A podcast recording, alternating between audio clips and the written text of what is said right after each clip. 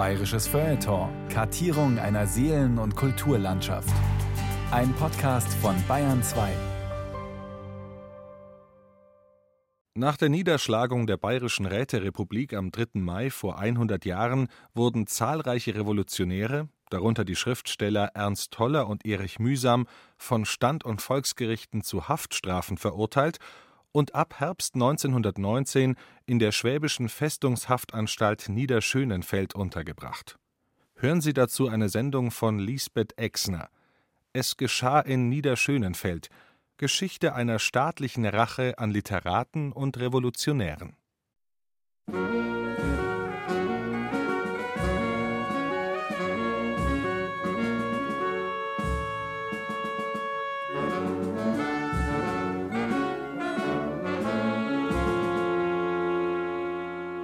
Erstens Einlieferung. Niederschönenfeld bei Rhein am Lech, 22.12.19. Ich bin seit wenigen Tagen in meinem 13. Gefängnis. Eine Art Jubiläum, wenn man will. Heinrich F. S. Bachmeier. Frühjahr 1920. Da ich an einem blassen Februarabend den Feldweg zum Gefängnis ging, weite Landschaft in den von so vielen Monaten quälender Zellenwände erlösten Augen, da ich den Geruch der mütterlichen Scholle spürte, ward ich verängstigt zuerst, blickte mich um in tiefer Scheu, dass meine drei Wächter mich schärfer umstellten. Dann aber atmete ich auf in beglückter Stille. Ernst Toller.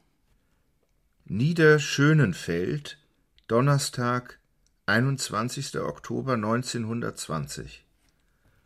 Morgen früh werde ich nun eine Woche hier sein. Von Rhein aus ging's zu Fuß die Landstraße hinunter, und als wir in Sicht kamen, sahen wir aus der Anstalt Tücher schwenken. Und aus vielen Männerkehlen erklang die Rätemarseillaise. Der Empfang unten bei den Beamten war allerdings toll. Überall Aufseher und Soldaten mit Flinten behängt, im Empfangsraum Taschendurchsuchung und Abtastung. Endlich hinauf. Zuerst ich allein. Hinter dem Gitter des ersten Stocks drängten sich die Genossen und brachten ein Hoch auf mich aus. Dann öffnete sich die Eisenpforte und ich lag in den Armen meiner Nächsten. Erich Mühsam. Der Münchner Verleger und Buchhändler Heinrich Franz Seraphicus Bachmeier zählte zu den ersten Festungshaftgefangenen, die in Niederschönenfeld untergebracht wurden. Wegen Beihilfe zum Hochverrat am 12. August 1919 zu eineinhalb Jahren Festungshaft verurteilt, sollte er mehr als zwei Drittel seiner Strafe absitzen. Am 27. Juli 1920 wurde er auf Bewährung entlassen. Den Schriftsteller Ernst Toller kannte Bachmeier seit 1914. Damals noch kriegsbegeistert waren sie Freiwillige im ersten bayerischen Fußartillerieregiment gewesen.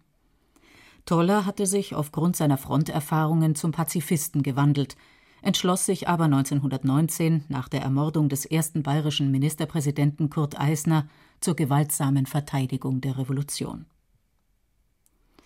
Der Schriftsteller Erich Mühsam war vor dem Ersten Weltkrieg als liebenswert skurriler Bohemien aufgetreten. In dem jungen Bachmeier hatte er gehofft, einen potenten Verleger zu finden. Wie viele Kollegen fühlte sich der Kriegsgegner und Anarchist mühsam 1918 zum Politiker berufen. Nach der Flucht der SPD geführten bayerischen Koalitionsregierung war er Anfang April 1919 maßgeblich an der Ausrufung der Räterepublik Bayern beteiligt. Eine offizielle Funktion in dieser revolutionären Münchner Gegenregierung übernahm Mühsam nicht. Bereits am 13. April wurde er bei einem Putschversuch der sogenannten republikanischen Schutztruppen gefangen genommen. Ernst Toller wurde nach wenigen Tagen als Vorsitzender des Zentralrats abgelöst und in Abwesenheit zum Abschnittskommandanten der Roten Armee gewählt. Bei Dachau kämpfte er mit dem ehemaligen Kriegskameraden Bachmeier, den er zum Artilleriekommandanten ernannte, gegen die anrückenden weißen Truppen. In den letzten Apriltagen trat Toller freilich für eine unblutige Verhandlungslösung ein. Als auf Befehl des Oberkommandeurs der Roten Armee am 30. April mehrere Gefangene unter ihnen auch sieben Mitglieder der antisemitischen rechtsnationalen Thule-Gesellschaft im Münchner Luitpold-Gymnasium erschossen wurden, reagierte er entsetzt. Die Niederschlagung der Räterepublik forderte mehr als tausend Todesopfer. dem brutalen Vorgehen von Freikorps und Reichstruppen Anfang Mai 1919 konnten Toller und Bachmeier entkommen. Sie tauchten unter. Der junge Verleger wurde erst am 4. Juni in Rothenburg ob der Tauber gefasst. Am selben Tag nahmen Kriminalbeamte und Soldaten seinen steckbrieflich gesuchten Kommandanten in Schwabing fest. Ernst Toller wurde am 16. Juli 1919 wegen Hochverrats vom Standgericht beim Landgericht München I zur Mindeststrafe von fünf Jahren Festungshaft verurteilt. Zunächst im Gefängnis Stadelheim, dann in der provisorischen Festungshaftanstalt Eichstätt festgehalten, kam er am 3. Februar 1920 nach Niederschönenfeld. Erich Mühsam wurde am 12. Juli 1919 als angeblich psychopathischer, aber harmloser Volksverhetzer zu 15 Jahren Festungshaft verurteilt. Er wurde vom Zuchthaus Ebrach nach Ansbach und Mitte Oktober 1920 schließlich nach Niederschönenfeld verlegt.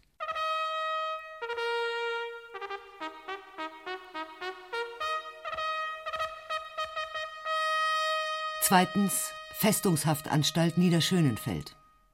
Ernst Toller, eine Jugend in Deutschland. Anfangs hausen wir in verschiedenen Gefängnissen. Nach einigen Monaten treffen sich alle im alten Jugendgefängnis Niederschönenfeld bei Rhein am Lech. In der sumpfigen, nebligen Ebene zwischen Lech und Donau liegt der dreiflügelige, nüchterne Zellenbau mit seinen kahlen Höfen, seinen hohen Mauern. Ernst Niekisch Erinnerungen an Ernst Toller Tollers Festungshaftstube war der meinigen benachbart. Er hatte seine Stube geschmackvoll eingerichtet. Die vielen Freunde, die er allerorts besaß, und die den schönen Ehrgeiz hatten, ihm sein Los zu erleichtern, trugen durch manche Spenden zur Ausstattung seines Wohnraums bei. Schon bald spannen sich zwischen Toller und mir herzliche freundschaftliche Beziehungen an. Er machte mich zu seinem Vertrauten und Ratgeber. Täglich besuchten wir uns gegenseitig in unseren Stuben. Auf dem Hofe, der jeden Tag sechs Stunden zur Benutzung offen stand, vertrieben wir uns die Zeit mit gründlichen Diskussionen. Bereits im 19. Jahrhundert hatte man das ehemalige Zisterzienserinnenkloster Niederschönenfeld in eine Gefangenenanstalt umgewandelt. 1880 war in dem kleinen Ort die erste Jugendstrafanstalt Deutschlands gegründet worden. Neben der barocken Abtei hatte man 20 Jahre später einen T-förmigen, zweistöckigen Zellenbau errichtet. Im September 1919 wurde per Verordnung aus der Jugendstraf die Festungshaftanstalt Niederschönenfeld. Die SPD-geführte bayerische Koalitionsregierung sah in dem 50 Kilometer nördlich von Augsburg gelegenen Dorf die ideale, weil schwer erreichbare Unterbringungsmöglichkeit für verurteilte Räterevolutionäre. Standgerichte und Volksgerichte hatten ab Mai 1919 mehrere Todesurteile verhängt und vollstreckt. 65 Angeklagte waren zu Zuchthaus, 1737 zu Gefängnisstrafen und 407 zu Festungshaft verurteilt worden. Von den insgesamt über 719 Jahren Haftzeit sollten die Häftlinge im Durchschnitt drei Viertel absitzen. In Niederschönenfeld war zunächst eine Belegung mit 70 bis 80 Festungs- und 60 bis 70 Strafgefangenen vorgesehen.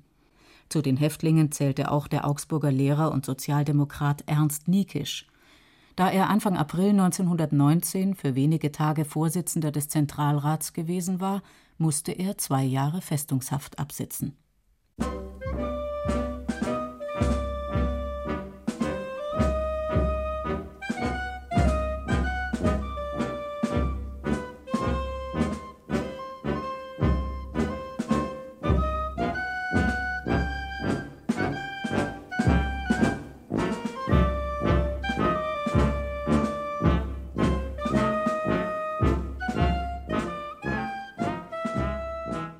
Drittens Sicherheitsmaßnahmen.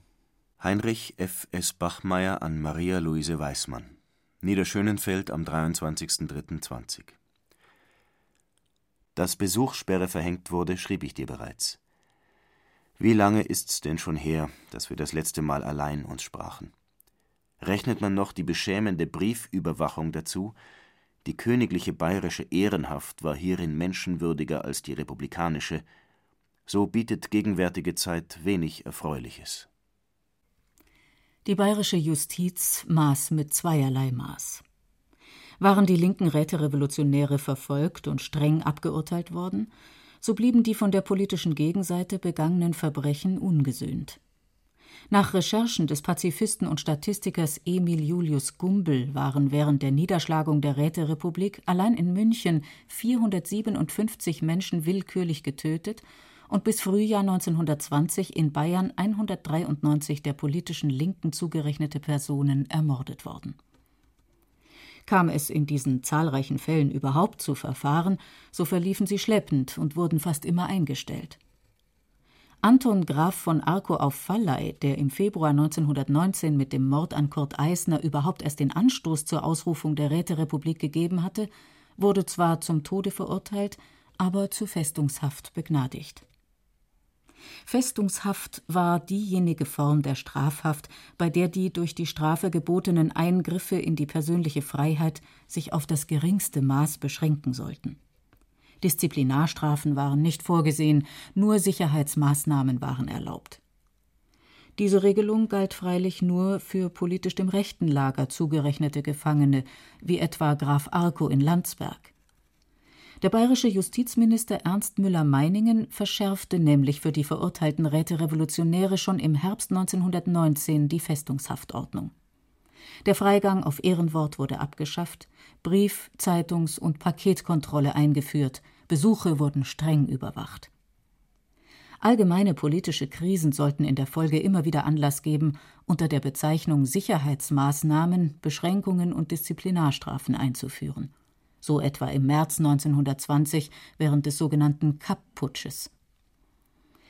Der rechtsradikale Umsturzversuch in Berlin hatte nämlich auch in Bayern Folgen. Die SPD-geführte Landesregierung wurde zum Rücktritt gezwungen. Obwohl der Putsch preußischer Generäle schon nach wenigen Tagen scheiterte, sollte in Bayern für mehr als ein Jahrzehnt die bürgerlich-konservative Bayerische Volkspartei an der Macht bleiben. Die Einsicht, dass sie nicht so bald auf ihre Befreiung hoffen konnten, belastete die Gefangenen. Da Niederschönenfeld überbelegt war, mussten sie in ursprünglich nur als Schlafraum konzipierten, schmalen Zellen leben. Selbst das Recht, sich tagsüber auf den engen Gängen und im Hof frei bewegen zu können, empfanden die Häftlinge bald als erzwungene Intimität. Nicht nur politische Differenzen führten häufig zu Konflikten. Konfrontiert mit Nahrungsmangel und Inflation stritt man sich um das Geld, das Gesinnungsgenossen für bedürftige Gefangene gesammelt hatten. Auch die Frage, wie auf die Schikanen der Anstaltsleitung reagiert werden sollte, führte zu heftigen Diskussionen.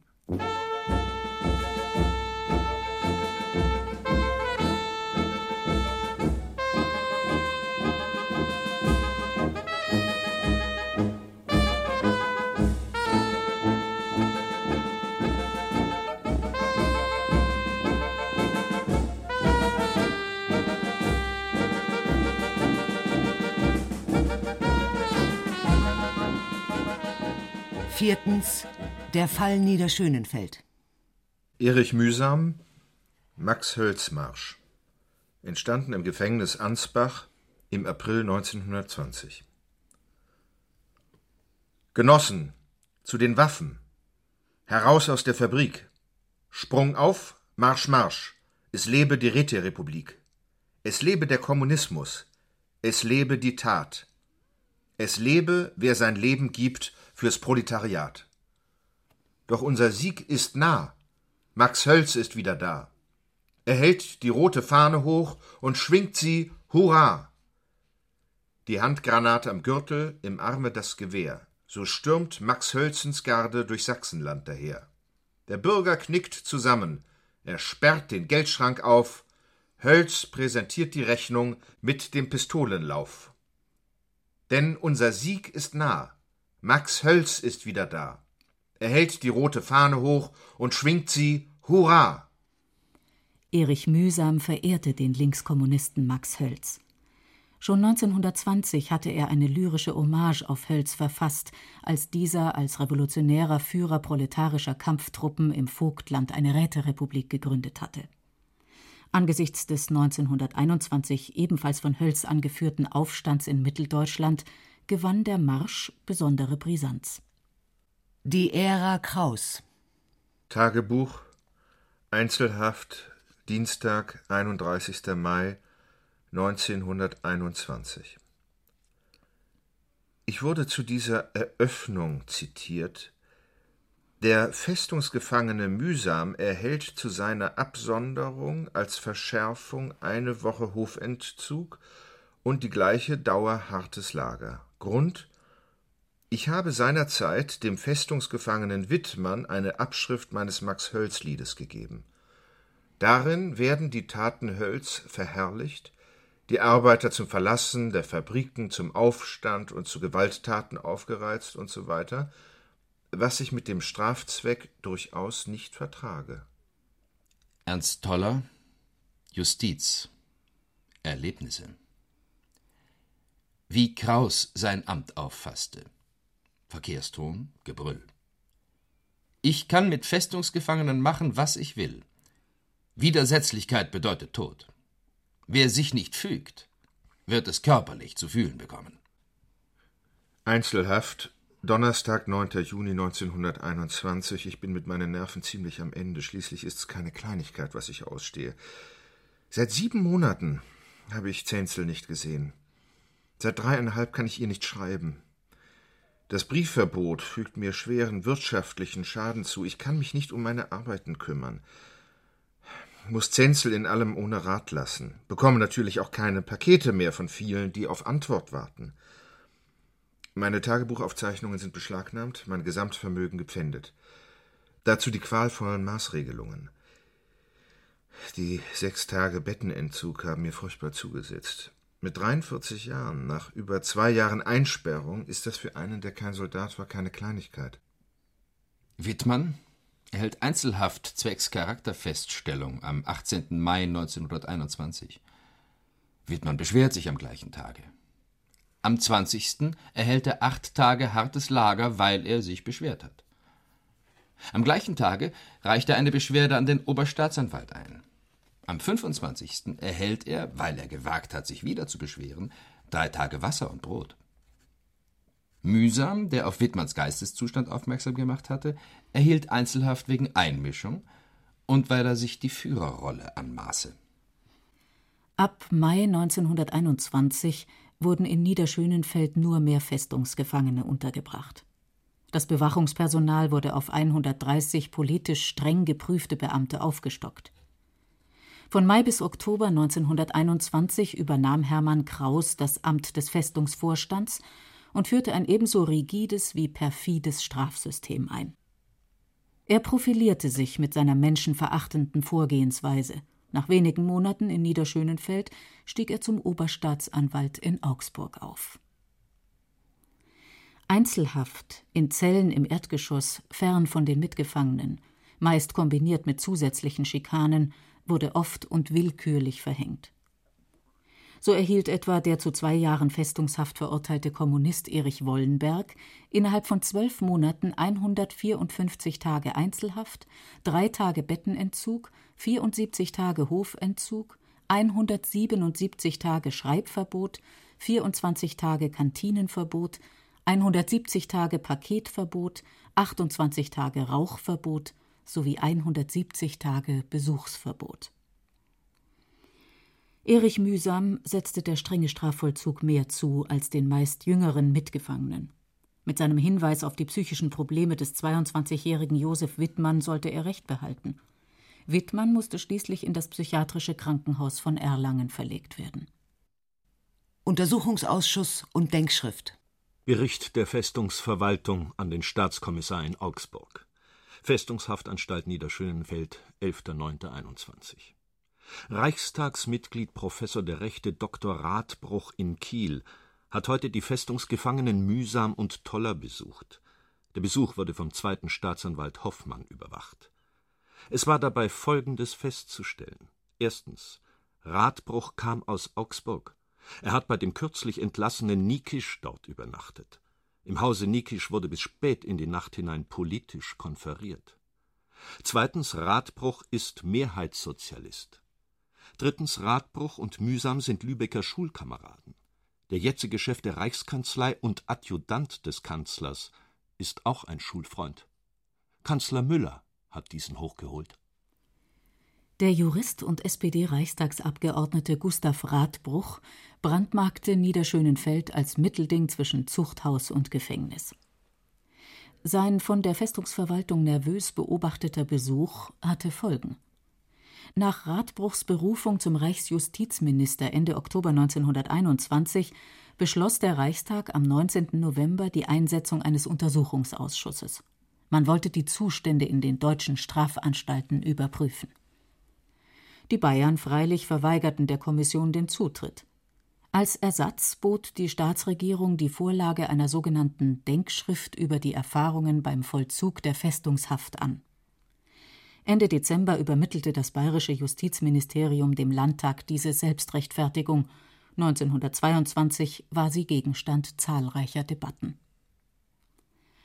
Unter den in der Denkschrift angeführten Zitaten, die, wie Erich Mühsam sich ausdrückte, die revolutionäre Fürchterlichkeit der Festungshäftlinge beweisen sollten, war auch der Max-Hölz-Marsch. Da die Denkschrift der bürgerlichen und sozialdemokratischen Presse zum Abdruck zur Verfügung gestellt wurde, fand die Hommage an Max Hölz einen weiten Leserkreis. Dem bayerischen Ministerpräsidenten und Justizminister Graf Hugo Max von Lerchenfeld-Köfering drückte Erich Mühsam später sarkastisch für seine Bemühungen um die Popularisierung des Liedes seine Verbindlichkeit aus. Musik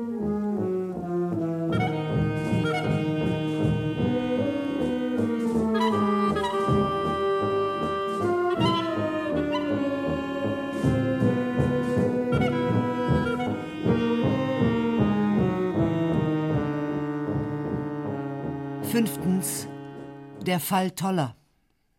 Ernst Niekisch an Nanette Katzenstein, Anfang September 1921. Sie werden sich vermutlich bereits darüber Gedanken gemacht haben, dass Toller schweigt. Er ist nicht aus Nachlässigkeit oder irgendeiner Absicht stille. Wenn er nichts von sich hören lässt, so rührt das von einem Schreibverbot her, das ihm auferlegt worden ist. Es erging ihm in den letzten Tagen meiner Haft nicht gut. Die Infamie des Schreibverbots beruht darin, dass Toller jetzt nicht in der Lage ist, die Korrekturen zu dreien seiner neuen Bücher zu lesen. Ferner sich nicht einmal mit den Verlagen zwecks Aufklärung ins Benehmen setzen kann. Bericht eines Kriminalbeamten. Niederschönenfeld, 17. Oktober 1921. Der ehemalige Festungsgefangene Niekisch war ein guter Freund des Toller die in letzter Zeit häufig erschienenen Zeitungsartikel gegen die Verwaltung der Festung Niederschönenfeld dürften Niekisch als Urheber haben. Der Festungsgefangene Toller hat den meisten Stoff für Hetzartikel geliefert. Dass die radikalen Tageszeitungen und andere Lügenberichte über den Strafvollzug des Festungsgefangenen Toller brachten, insbesondere, dass ihm seine schriftstellerische Tätigkeit unterbunden sei, obwohl er nur Schreibverbot im Briefeschreiben hatte, Davon hat der Festungsgefangene Toller keine Notiz genommen. Die bayerische Sonderregelung, diese juristisch legitimierte und bürokratisch vollzogene Rache an politischen Gegnern, sollte den Ort Niederschönenfeld berühmt machen.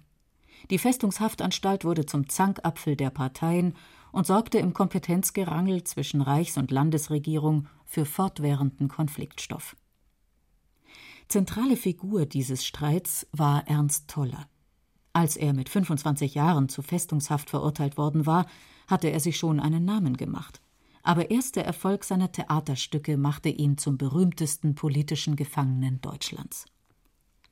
Nach der Uraufführung seines ersten expressionistischen Dramas Die Wandlung im Herbst 1919 bot man ihm die Begnadigung an.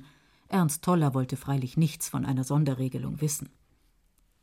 Der Freund und Zellennachbar Ernst Niekisch machte nach seiner Entlassung Ende August 1921 publik, dass nicht nur die Gefängniszensur häufig eingriff, vor allem Strafmaßnahmen wie der Entzug von Schreibmaterial oder Briefverbote erschwerten den gefangenen Schriftstellern ganz erheblich die kreative Arbeit und nötige Verlagskontakte als im September 1921 die Berliner Volksbühne Tollers zweites expressionistisches Theaterstück Masse Mensch mit großem Erfolg aufführte, eskalierte der öffentlich ausgetragene Streit. Der zum Fall Toller mutierte Fall Niederschönenfeld wurde immer hitziger diskutiert. Bayerischer Landtag, Sitzung vom 9. März 1922. Fritz Schäffer, Bayerische Volkspartei, Berichterstatter des Justizministeriums im Landtag. Der Hauptpunkt, auf den Herr Nikisch großes Gewicht gelegt hat, ist der Herr Toller. Der Festungsgefangene Toller ist zurzeit Gegenstand einer großen Aktion, die schon vor einer Reihe von Monaten hauptsächlich in Berlin eingesetzt hat. In letzter Zeit ist wieder im Reichstag über die Behandlung Tollers gesprochen worden und hat Abgeordneter Nikisch die Sache auch hier aufgegriffen und eine ganze Reihe von Behauptungen aufgestellt, die den Tatsachen nicht entsprechen.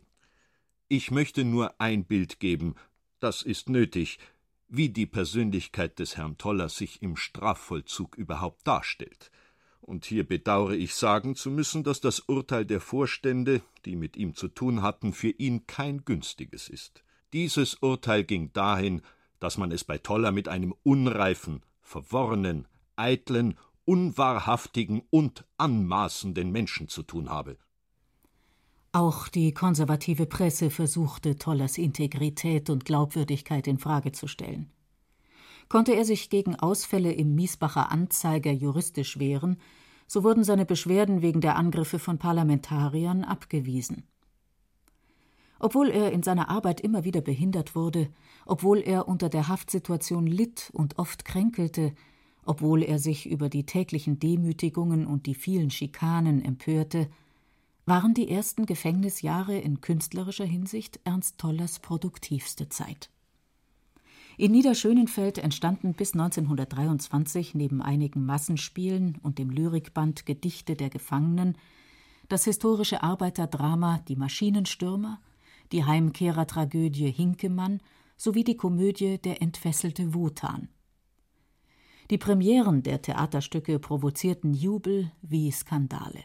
Sie waren einerseits wirkungsmächtige Sympathiedemonstrationen für den Autor, andererseits mussten mehrere Aufführungen wegen Ausschreitungen nationalistischer Extremisten abgebrochen werden.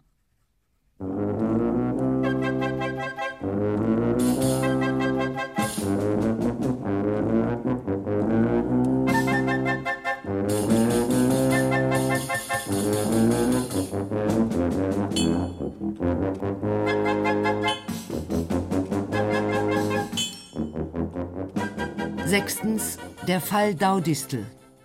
Die lahmen Götter. Erste Erzählung. Entstanden in den Jahren 1921-22 in der Festungshaftanstalt Niederschönenfeld. Erschienen 1924.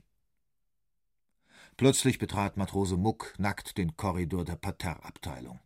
Er trug zwei Eimer. Um die Lenden hatte er eine Schnur gebunden, an welcher hinten und vorne ein schützendes Rhabarberblatt hing. Muck postierte sich in Entfernung von den Versammelten, stellte die beiden Eimer geräuschlos ab und horchte. Die Aufseher auf den Galerien deuteten nach Muck, flüsterten und grinsten. Revolutionär Buschmann betonte Die Festungskommune ist geschaffen. Für die Kantinenverwaltung sorgt die Wirtschaftskommission. Die gewählten Vorsitzenden der Kommission vertreten als Kommunerat die Interessen der Festungsgemeinschaft gegenüber der Festungsverwaltung. So, Genossen, Mit Schwung hatte Matrose Muck seine beiden Eimer in den Korridor geworfen. Ha, halt, Buschmann, halt, Genossen! Ich beantrage die Gründung einer Vergnügungskommission. Los, Genossen, schlagt einen Vorsitzenden vor. Hoppla! Da platzten alle mit schallendem Gelächter heraus. Du, Muck! Muck, du! Matrose Muck tanzte, dass seine beiden Rhabarberblätter zu baumeln anfingen. Genossen, ich bestimme, dass wir sofort beginnen, den Festungsältesten zu taufen. Ich ernenne meine beiden Freunde Sepp und Schorsch als Taufpaten. Dort liegen die Eimer. Los, Sepp, Schorsch. Und du, Buschmann, zieh dich ebenfalls splitternackt aus. Albert Daudistel war weder schreibender Intellektueller noch sozialistischer Politiker oder anarchistischer Theoretiker. Er hatte bis 1914 ein unstetes Matrosenleben geführt, Wegen der Beteiligung an einer Meuterei war er 1915 von einem Kriegsgericht verurteilt worden. Er hatte an Matrosen- und Arbeiteraufständen in Kiel, Bremen, Braunschweig und Thüringen teilgenommen, bevor er 1919 in München von der Räteregierung zum Zentralkommissar für politische Flüchtlinge und ausländische Revolutionäre ernannt wurde. Albert Daudistel wurde zu sechs Jahren Festungshaft verurteilt. In Niederschönenfeld begann er zu schreiben. Er wollte, wie er in einer Widmung an den verehrten französischen Pazifisten Romain Rolland festhielt, alle Widerwärtigkeiten zum Teufel jagen. In der ersten Erzählung des Bandes Die lahmen Götter verarbeitete Albert Daudistel in witzig kreativer Selbstbehauptung Erfahrungen, die er 1919 im Zuchthaus Ebrach gemacht hatte. Als die Gefangenen noch einige Freiheiten der traditionellen Festungshaft genossen, gründeten sie eine Festungskommune. In der Figur Buschmanns karikierte Daudistel den Nationalökonomen Gustav Klingelhöfer, der als Mitglied des Zentralrats und Tollers Stellvertreter vor Dachau zu fünfeinhalb Jahren Festungshaft verurteilt worden war. In Niederschönenfeld verfasste Albert Daudistel auch seinen autobiografischen Roman Das Opfer. Nachdem Teile dieses proletarisch-revolutionären Prosatextes in einer Tageszeitung erschienen waren, interessierte sich der renommierte Ullstein Verlag für den Autor. Das Manuskript wurde aber im Sommer 1921 von Festungsvorstand Hermann Kraus mit der Begründung beschlagnahmt, Daudistel verherrliche Deserteure und Meuterer. Kraus drohte darüber hinaus, wenn er noch einmal einen derartigen Roman schreibe, würden weitere Maßnahmen gegen ihn ergriffen. Diese hybride Beschränkung kreativer Selbstbestimmung war auch Thema der Niederschönenfeld-Debatten im Bayerischen Landtag. Albert Daudistels Roman über den Matrosen und Revolutionär Heinrich Hölzel, der dem weißen Terror zum Opfer fällt, konnte erst 1925 erscheinen, ein Jahr nachdem der Autor am 18. März 1924 auf Bewährung entlassen worden war.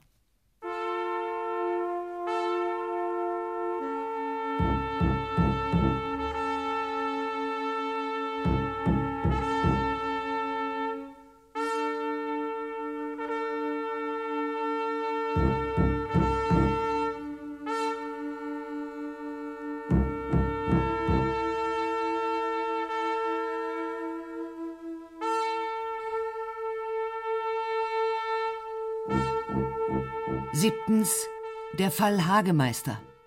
Am 8. Januar 1923 wurde ich durch einen Eilbrief des Genossen Erich mühsam nach der Festung gerufen, da der Zustand meines Mannes sich sehr verschlechtert habe und er selbst nicht schreiben könne.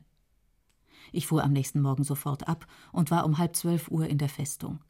Der Staatsanwalt Hoffmann empfing mich mit den Worten Na, jetzt ist er krank, der Revolutionär.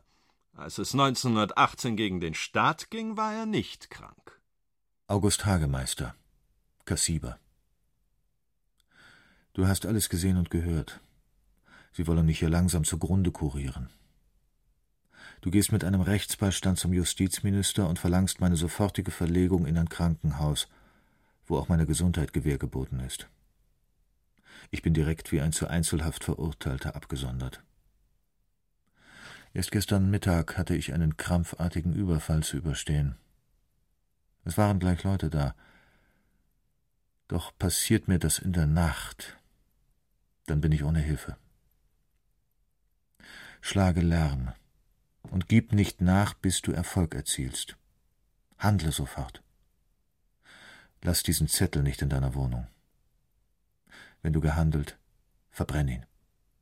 Erich Mühsam, Tagebuch Niederschönenfeld, Dienstag, 16. Januar 1923. Kurz nach acht Uhr kam Fetsch zu mir in die Zelle. Es war noch dunkel und ich lag im Bett und forderte mich auf, mich sofort flüchtig anzuziehen, der Herr Oberregierungsrat wolle mich sprechen. Unten erwarteten uns im Rapportzimmer Oberregierungsrat Hoffmann, Regierungsrat Anglert und Dr. Steindl. Meine Herren, ich habe Sie als die nächsten Freunde des Festungsgefangenen Herrn Hagemeister rufen lassen um Ihnen mitzuteilen, dass die Krankheit heute in der Früh ganz überraschend in einen sanften Tod übergegangen ist. Wenn Sie den Wunsch haben, Ihren Freund, so wie er gestorben ist, noch einmal zu sehen, dann bitte ich Sie mitzukommen. Wir wurden dann hingeführt in eine Zelle, die der gegenüber liegt, in der ich August gestern vor acht Tagen zum letzten Mal sprach. Er saß im Korbstuhl, Völlig zusammengesunken, vom Kopf war nur die Glatze, davor die vorderen Haare und der große Bart zu sehen. Vom Gesicht selbst nur ein ganz schmaler Streifen. Die rechte Hand hing von dem auf die Stuhllehne gelegten Arm ausgestreckt herab.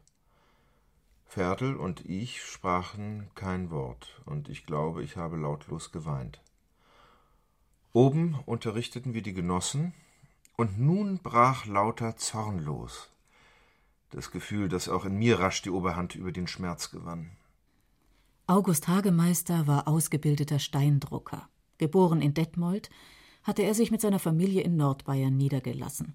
Als Würzburger Vertreter im Räterepublikanischen Landessoldatenrat war er zu zehn Jahren Festungshaft verurteilt worden. Er war 44 Jahre alt, als er Anfang Januar 1923 schwer erkrankte. Der Anstaltsarzt Dr. Steindl diagnostizierte eine Rippenfellentzündung. Die am 17. Januar vorgenommene Obduktion ergab freilich, dass August Hagemeister an einem Blutgerinnsel infolge eines Herzleidens gestorben war. Ernst Tollers Anzeige gegen den verantwortlichen Arzt wurde trotzdem abgewiesen. Auch die sogenannte Hagemeister-Debatte im Bayerischen Landtag führte zu nichts.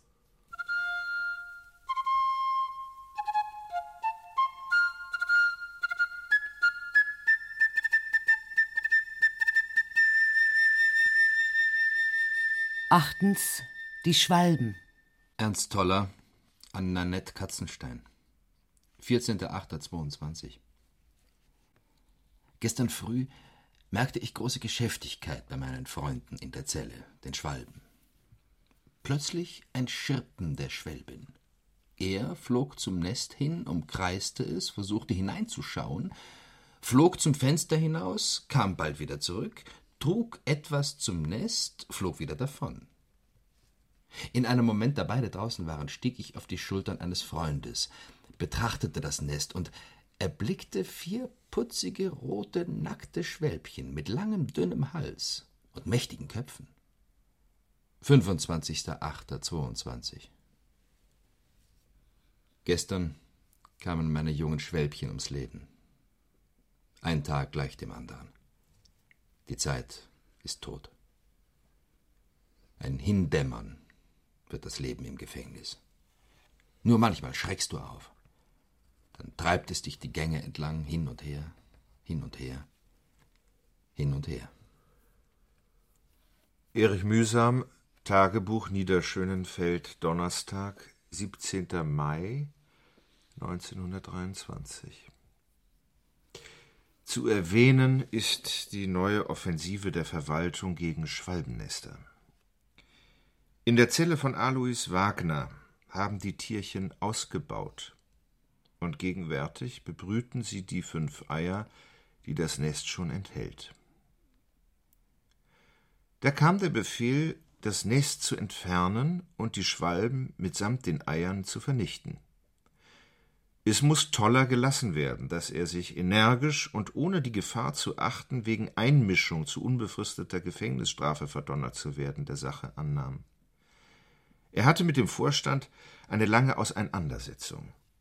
Und es gelang schließlich durchzusetzen, dass die Brut erst am Leben und Flügge sein soll, ehe das Nest ausgenommen wird. Der hygienische Berater hatte strikt verboten, dass in Zellen, in denen ein Festungsgefangener schläft, Nester geduldet werden. Wenn der hygienische Berater sich nur sonst einmal um unsere Gesundheit bekümmern wollte.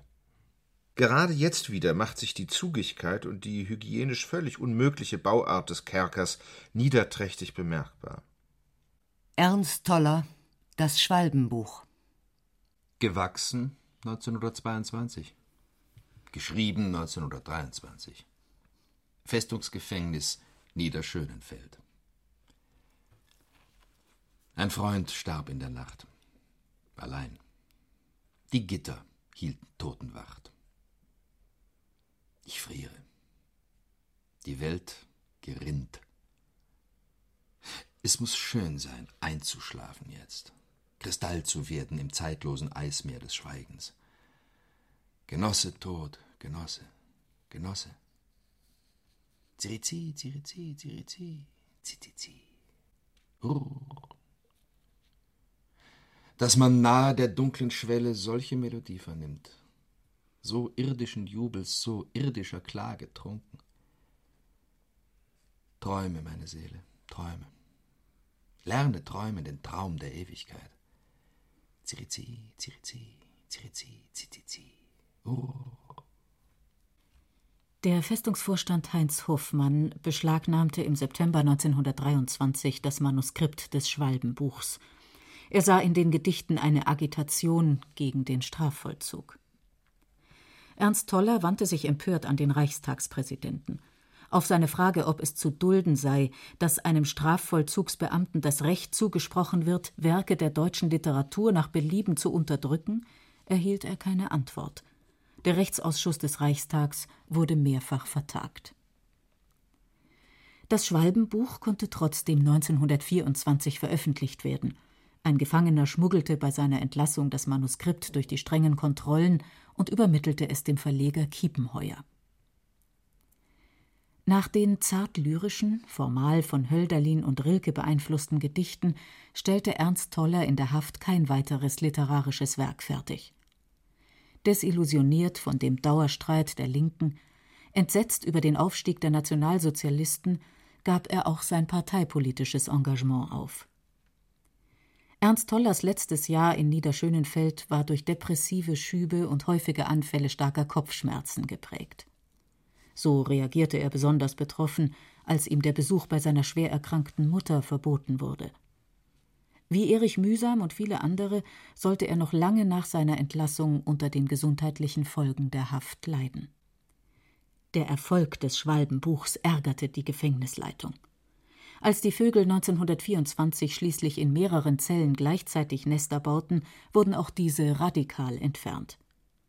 Das Schwalbenbuch ist freilich bis heute Ernst Tollers meistgerühmter Gedichtband.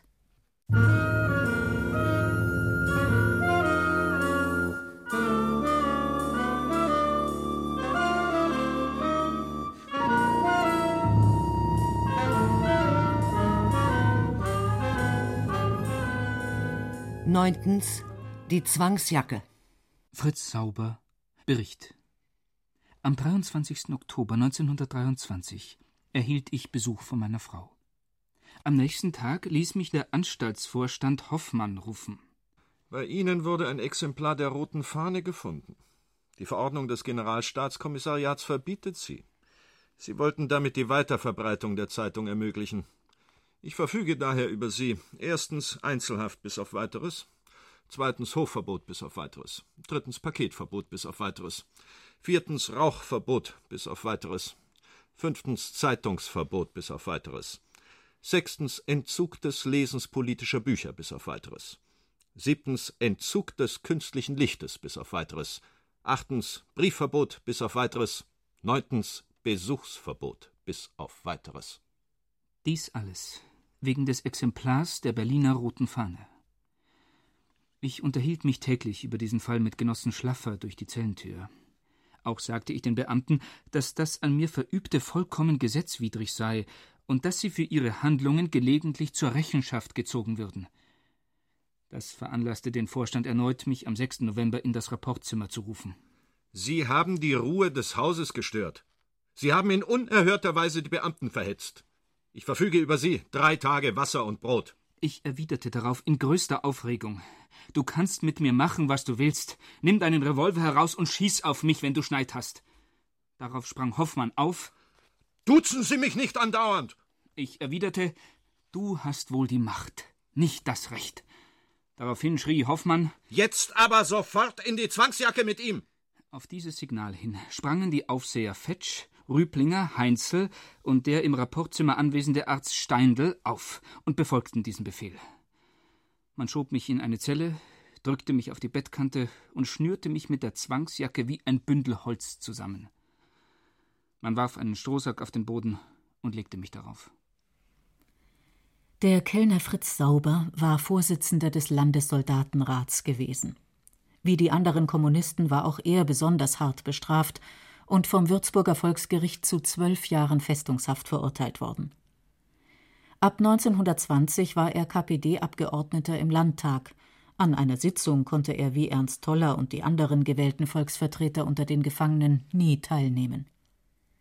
Fritz Sauber blieb am 6. November 1923 für mehrere Stunden in der Zwangsjacke. Es folgten sieben weitere Wochen Einzelhaft, Hof-, Besuchs-, Rauch- und Sprechverbot.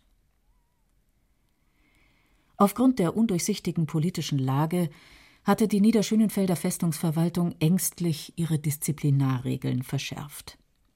Die drakonischen Strafen sollten jede mögliche Auswirkung der aktuellen Staatskrise auf die Situation in der Haftanstalt von vornherein unterbinden. Infolge des Widerstands gegen die Besetzung des Ruhrgebiets durch französische und belgische Truppen war 1923 die Inflation ins Uferlose gestiegen. Am Höhepunkt dieser Wirtschaftskrise musste sich die Reichsregierung im August zur Einstellung des Ruhrkampfes entschließen, obwohl sie die territoriale Integrität des Deutschen Reiches gefährdet sah. In der sowieso schon brisanten Situation installierte die Bayerische Volkspartei Ende September 1923 Gustav von Kahr als Generalstaatskommissar. Da sie diesen mit umfassenden Befugnissen ausstattete, interpretierte Berlin die Ernennung als ersten Schritt zur Abspaltung vom Reich. Die bayerische Regierung hatte freilich andere Motive für diese Entscheidung gehabt. Sie stattete den Generalstaatskommissar mit viel Macht aus, weil sie die in Bayern starke nationalsozialistische Bewegung zurückdrängen und der Staatsgewalt wieder Autorität verschaffen wollte. In den Augen des Schriftstellers Thomas Mann war München 1923 nämlich die Stadt Hitlers, die Stadt des Hakenkreuzes. Die NSDAP hatte seit ihrer Gründung 1920 den Konflikt zwischen der immer weiter nach rechts rückenden bayerischen Regierung einerseits und der radikalisierten, aber in zahlreiche einander befehdende Gruppen aufgespaltenen Linken andererseits auszunützen gewusst Adolf Hitler begriff die von Bayern 1923 aus hausgemachten Gründen angeheizte Reichskrise als seine Chance. Der sogenannte Hitlerputsch vom 8. und 9. November scheiterte aber. Mit der Einführung der Rentenmark, der Annahme des amerikanischen Dawes-Plans und der folgenden wirtschaftlichen Erholung beruhigte sich auch der politische Streit zwischen Bayern und dem Reich. Die nationalsozialistischen Putschisten wurden Anfang 1924 freilich nur zu geringen Strafen verurteilt. Adolf Hitler erhielt fünf Jahre Festungshaft. Für ihn galten in Landsberg die Regeln der alten bayerischen Ehrenhaft. Trotz dieses eklatanten Unrechts waren die Niederschönenfelder Festungshäftlinge zunächst beruhigt. Denn es waren nicht nur im August 1922 an den Wänden des Zellenbaus Hakenkreuzschmierereien aufgetaucht, die nach einer Beschwerde vom Wachpersonal um den Satz ergänzt wurden Achtung, hier wohnen Juden. Der nun wie sie eingesperrte Hitler hatte noch bei einer Versammlung im Dezember 1922 prophezeit, die Niederschönenfelder Revolutionäre würden einfach massakriert werden. Dass der Führer der NSDAP in der Haft Teile seiner politischen Rechtfertigungsschrift Mein Kampf verfasste, konnten Erich Mühsam, Ernst Toller und ihre Mitgefangenen nicht wissen.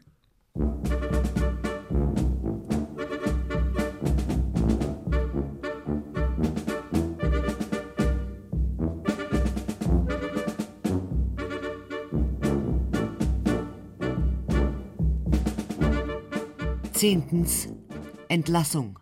Ernst Toller an Nanette Katzenstein. 11.07.24. Am Gitterfenster stehe ich und fasse es nicht, dass in fünf Tagen nicht mehr Gitterstäbe vor meinen Augen stehen. Die Sinne sind gespannt, die feinsten Nerven vibrieren. Erich Mühsam, Tagebuch Niederschönenfeld, Donnerstag, 2. Dezember 1924. Für die letzte Eventualität, das heißt dafür, dass bis Weihnachten oder Neujahr unsere Begnadigung erfolgt, sprechen verschiedene Umstände. Wir liegen jetzt zu fünf Mann auf dem nördlichen Seitengang des ersten Stocks. Das ganze Stockwerk ist infolgedessen brachgelegt. Für uns sind mindestens acht Aufseher zu bezahlen. Und das Personal selbst hat sich verschiedene Male dahin geäußert, dass auch unter ihnen die Auffassung besteht, dass die Räumung der Anstalt von uns dicht bevorsteht. Sonnabend, 20. Dezember 24, Vormittag, 10.30 Uhr, frei. Infolge der wirtschaftlichen Erholung und der scheinbaren politischen Beruhigung war die bayerische Regierung Ende 1924 bereit, auch gegenüber ihren politischen Häftlingen Milde walten zu lassen. Die Niederschönenfelder kamen genauso auf Bewährung frei wie die Putschisten vom November 1923. Man maß aber weiter mit zweierlei Maß.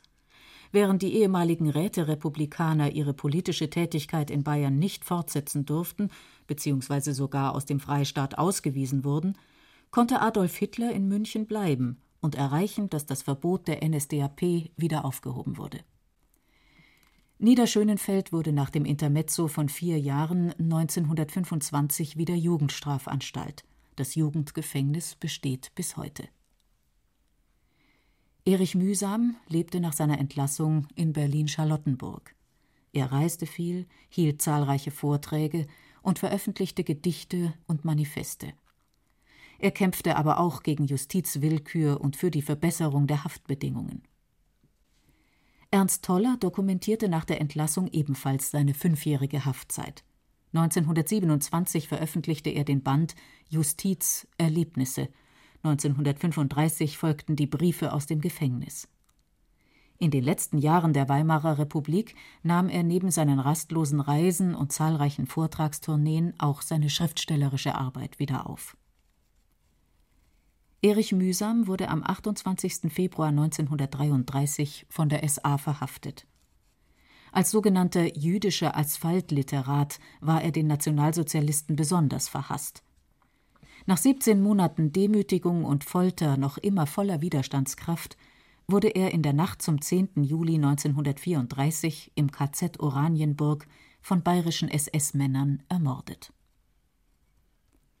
Ernst Toller befand sich im Februar 1933 zufällig in der Schweiz. Er kehrte nicht nach Deutschland zurück. Als Jude, Linker ohne Parteibindung und ehemalige Kultfigur der Revolution wäre auch er festgenommen worden. Toller emigrierte in die USA. Nach depressiven Krisen beging er am 22. Mai 1939 im New Yorker Mayflower Hotel Selbstmord. Ernst Niekisch war von 1937 bis 1945 im Zuchthaus. Nach erfüllten Jahren als Soziologieprofessor in Ostberlin starb er 1967. Albert Daudistel überlebte den Zweiten Weltkrieg. Er starb 1955 auf Island. Heinrich F. S. Bachmeier gelang es, seinen Verlag nach 1933 weiterzuführen – Mitte der 50er Jahre ging er, enttäuscht von den Entwicklungen in Westdeutschland, in die DDR, wo er 1960 starb. Über das Schicksal von Fritz Sauber ist nichts bekannt. Es geschah in Niederschönenfeld. Geschichte einer staatlichen Rache an Literaten und Revolutionären. Sie hörten ein bayerisches Feuilleton von Lisbeth Exner. Es sprachen Beate Himmelstoß, Axel Milberg, Martin Umbach, Udo Wachtfeitel und andere. Ton und Technik Wilfried Hauer und Regine Elbers. Redaktion Gabriele Förk. Eine Produktion des Bayerischen Rundfunks 2003